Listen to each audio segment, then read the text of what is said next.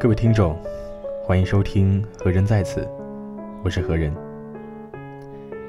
今天和大家讨论的主题是半饱的人生。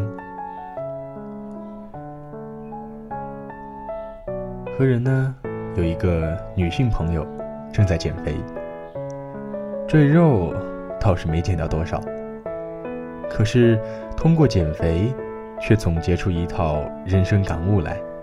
令我们刮目相看。他说，他现在一天的进食量是往日的一半，宁可少一点儿，欠着一点儿，舒服。胃有空间了，心灵才有空间。做人也是这个道理。他说自己以前是个追求完美的人。凡事追求百分之百的满意度，可是往往呢事与愿违。比如朋友做错了事儿，就不予原谅，搞的是朋友尴尬，自己疲惫，还错失了不少的好朋友。后来经过了一些事儿，也就渐渐想通了：人无完人，金无足赤。人非圣贤，孰能无过？如此一来，自己也就多了一些包容，多了一些坦然。他认为啊，半饱不仅是对朋友的宽容，更重要的是自己做事的态度。积极，但不十全十美；尽人力，听天命。不给自己过不去，不给朋友找别扭，对人对事。半饱即可。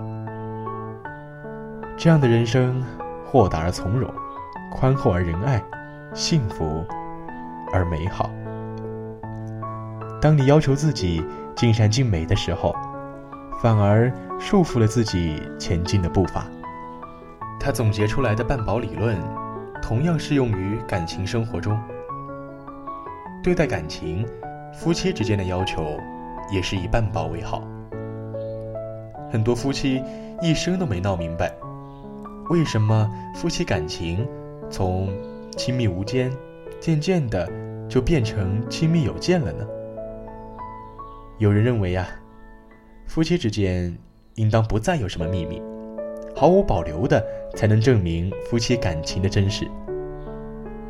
实际上呢，夫妻之间如果彼此有一些私人的空间，不能视之为对爱情的不忠。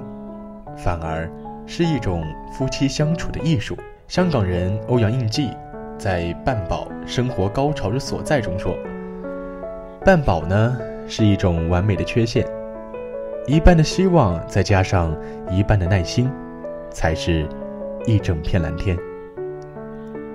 对现实保持一种满足，对未来保有一份好奇，相信生活里总有更好玩的事儿会在下一个阶段出现。”因为半饱，呵护好自己的肠胃，以及让精神时刻处于一种半饥渴状态，能让每一口美味的食物到达口中时，得到最大的享受。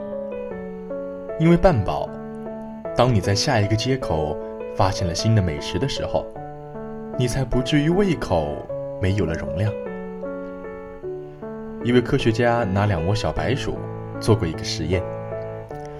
一窝给予充足的食物，而另一窝呢，只给予少量的食物。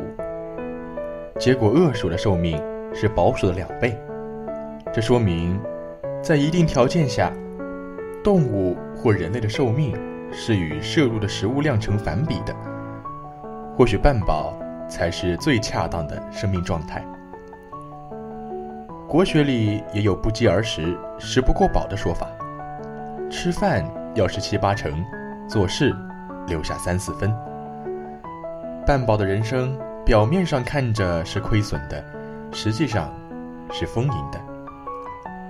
弘一法师放弃繁华，遁入空门；梭罗为躲避世事烦扰，独居瓦尔登湖畔的丛林。